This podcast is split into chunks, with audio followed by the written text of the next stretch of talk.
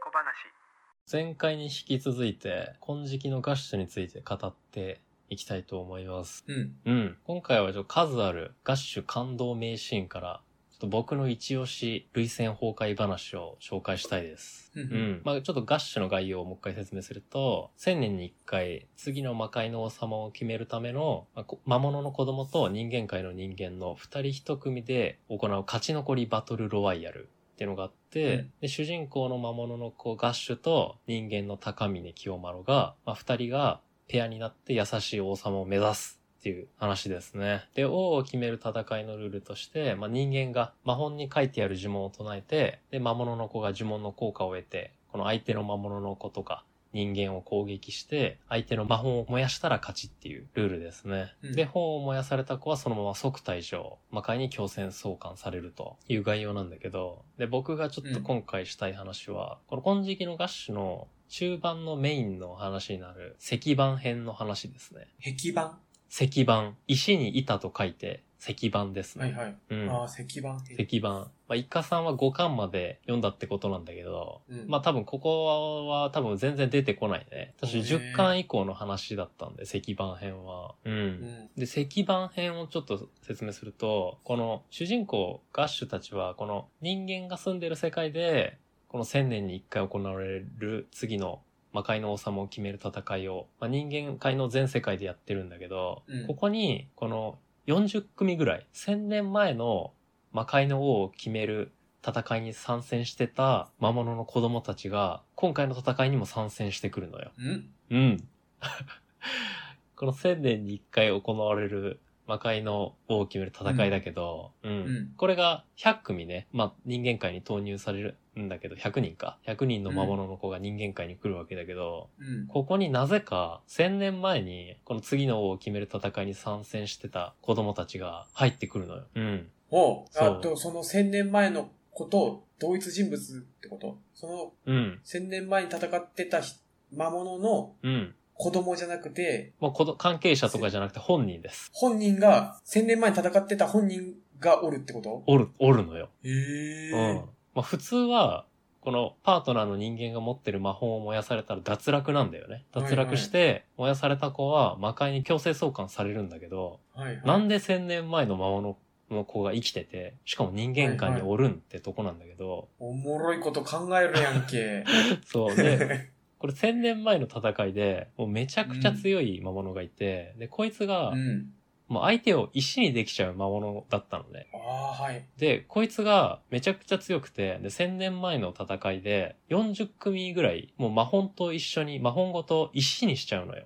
魔物の子供ほうをほ。で、この、だから王を決める戦いが100体の魔物の子が参加してるから、もう半分近くをこいつがやっちゃうのね。石にしちゃうのね。ううんん。で、魔本ごと石にされちゃうから、この1000年間人間界で石のまま放置されてたのよ。へえうん。で、魔界に帰ることさえできなくなった1000年前の魔物の子が、この現代のね、戦いで、やっと今ガシュたちが戦ってる時代に石化が解かれるんだけど、うんうん。ただ、この石化を解いたのがゾフィスっていう、あの悪いやつやったよね。悪い魔物の子。うん。うんで、この1000年前に石にされた魔物の子全員、40体ぐらい全部集めて、うんもうゾフィスが、お前らもう一回石にされたくなきゃ、私に協力せんかいって言って、うんうん私が王様になる手伝いせえって言って、この魔物の子らを脅すのよ。脅して、おうこの自分の兵兵隊にして、まあ自分が王になろうとするっていうやつなのね、ゾフィスは。うん。おうで、これと戦、ガシュたちが戦うっていうのが、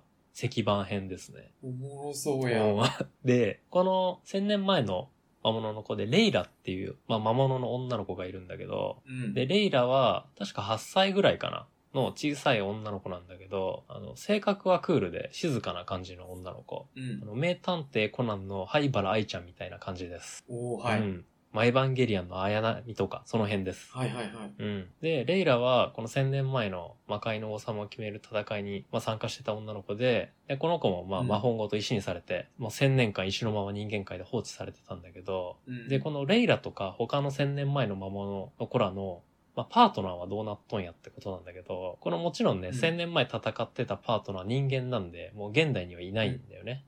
うん、で、この魔法に書いてある呪文を読める人間も、誰でもいいわけじゃなくて、この魔物とシナジーがある人間しか、この呪文を唱えられないんだよね。へうえ。ん。そう。だから、ちょっと悪す、悪い子は、なんか悪い人間とちょっと組んだりするんだけど、はいはうい。ん。で、この石化を解いたゾフィスは、心を操れる能力を持ってるのね。精神を操れうるん能力を持ってるから、もう適当に人間を拉致しまくって、で、このゾフィスの精神操作能力で、まあいい感じに魔物の子とシナジーが合うように調整するのね。おう一組ずつ調整してって、で、まあ、調整された人間は、この、まあ、意識がなくなっちゃうのよ。うんこの、まあ、呪文とかを唱えられるけど、あの、意思疎通とかができないのね。会話とかができないような状態になっちゃうみたいな、調整の結果。うん。うん、まあ、ボケーっとしてて、まあ、魔物の子が指示出して、まあ、呪文唱えたり、まあ、歩いたりはできるみたいな。うん。まあ、そういう状態の人間がいっぱいいるわけだけど、うん。で、レイラの新しいパートナーになったのがアルベールっ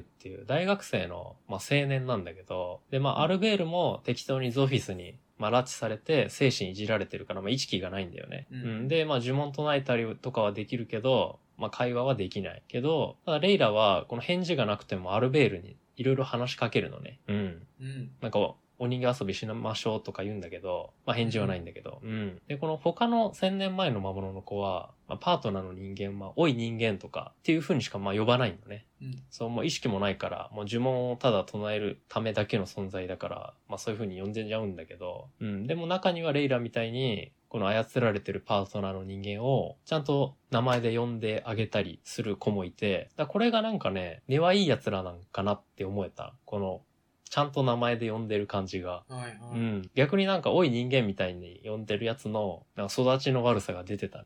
うん。なんかガッシュたちとて敵対してたやつも、なんか操作されてる人間をちゃんと名前で呼んだりしてるのが、好感が持てるところだった。うん。ちょっと話ずれちゃったけど、この、い。うん。レイラは、ゾフィスに、まあ、石に戻されないように、まあ、ゾフィスを王にするためにガッシュたちを倒さなきゃいけないっていう立場なんだけど、まあ、隠れてガッシュたちに手を貸すのね。おうこのレイラとしてはもう1000年前の魔物のこの私たちがこの今の王を決める戦いに参加すべきじゃないっていうあの8歳らしからぬ立派な思想があって ではいはい。密かにガッシュたちにまあ協力してあげるんだけどおうこの石板編の最終決戦前ぐらいでこの協力してたのがゾフィスにバレちゃうのねうん。でお前裏切ったの許さんってなってこのレイラを半分石にして脅すんよでまあこのただこの石にするっていうのはハったりでこのゾフィスが精神操作できるから石になる幻覚を見せてるだけなんだけどうんただレイラとか他の魔物も信じちゃってうんもうレイラも「いやー!」って言ってもうビビっちゃってもう千年も意識あるまま石にされてるからまた石にされるっていうのですごいまあ恐怖してたんだけどうん。で、このゾフィスたちのアジトの天窓がある部屋に連れてかれて、で、天窓から差してる光から出たらお前石になるからって言われて、で、この光の中で戦って、この侵入者、まあ、ガッシュたちがここに来るから、お前らガッシュたち倒せって命令されるのね。うんで、まあ、最終局面前ぐらいで、まあ、仲良くしてたガッシュたちと、まあ、ここで敵対することになるんだけど、うんで、まあ、ゾフィスやっつけるためにガッシュたちとか、まあ、何人、何組か、この部屋に入ってくるんだけど、まあ、レイラにボコボコにされるのよねうん。これやっぱ今まで仲良くしてたから、まあレイラには攻撃できんってなってて、ガッシュたちが。ああ、なるほど。うん。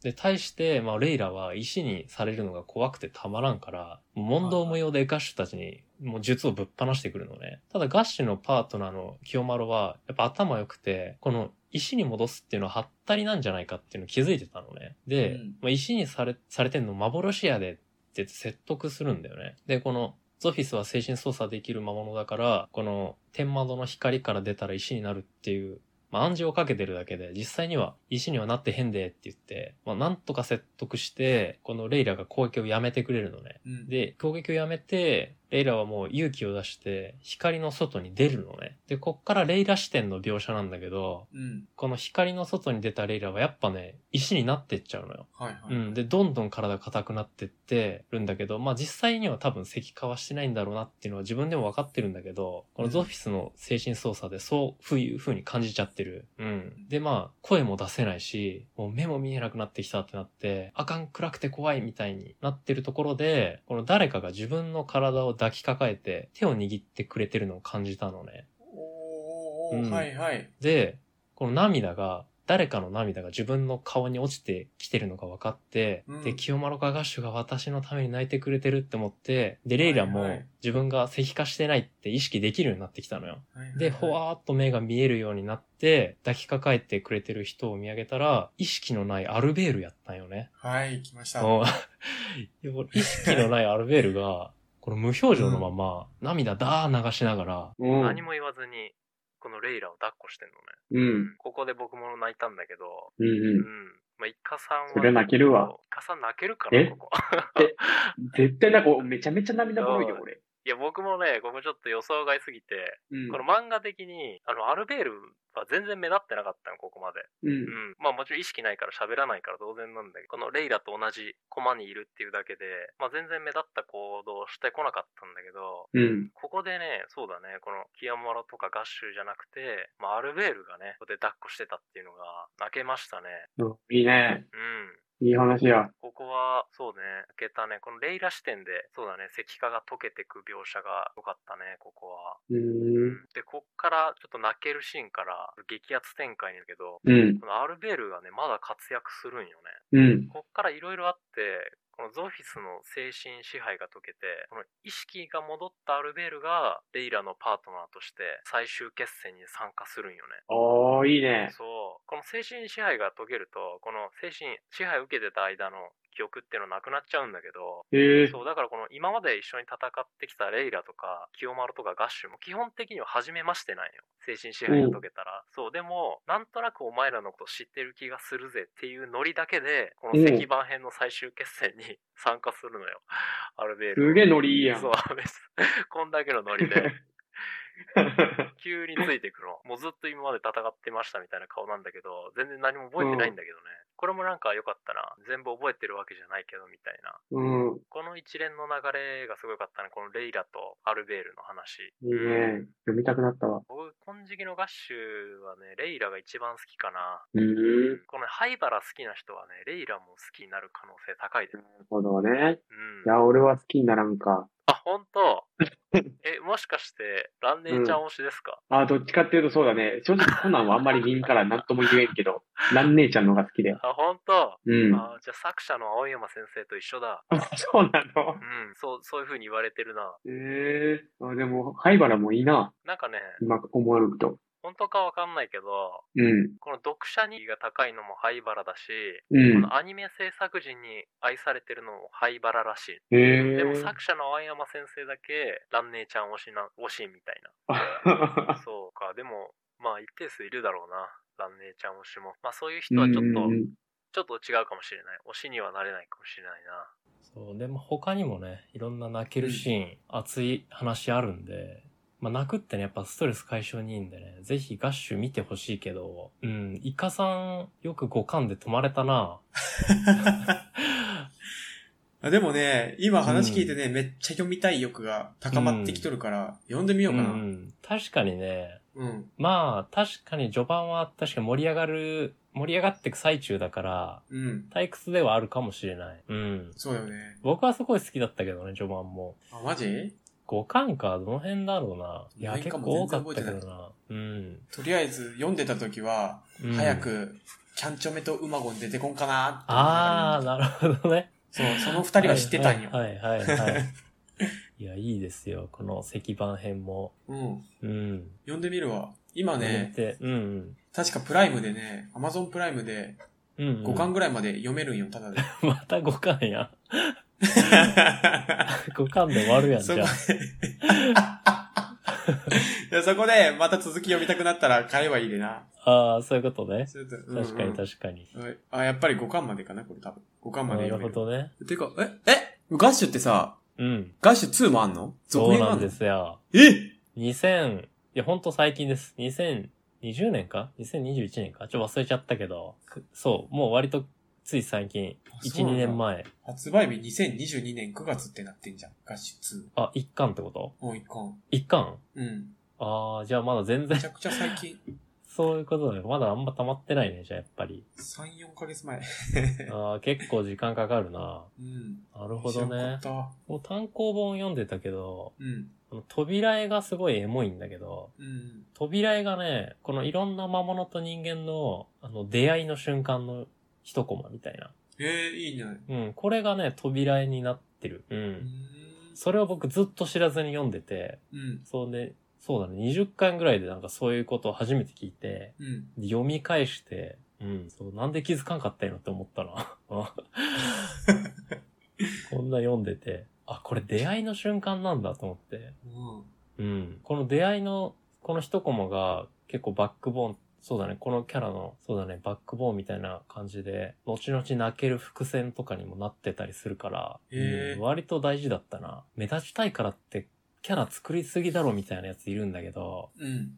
これもね、理由があったな。う。うんん。こういうのもなんか、扉絵とか、いろんなところで、なんかちょっとした伏線があったりするね。それ楽しいね。うん。イカさんは、ないっすか思い出。合唱思い出うん。いやー、そりゃ全くない な。なんか僕はもう読んでたとしたら、うほんん。と子供の時かなと思ったけど、最近なんだね。合唱思い出。た、あ、確かあのさ、うん。覚え。があるのが、うん。今回のカタールワールドカップの前、はいなんはだっけ、い。ロシアか。ロシアワールドカップかなんかの時に、うん。長友が金髪にしてきて、うんそれがキャンチョメキャンチョメって盛り上がってた な。うん。 嘘。それ知らんかった。知らん。そっくりだっつって。あー、なるほどね。うん。それは全体の見た目も含めてってことあ、そうそうそ ああ、確かうん。なるほど ね。ちょっと今の、あれだな、ちょっと言いづらいな。 良くないかもしれない、もしかしたらね。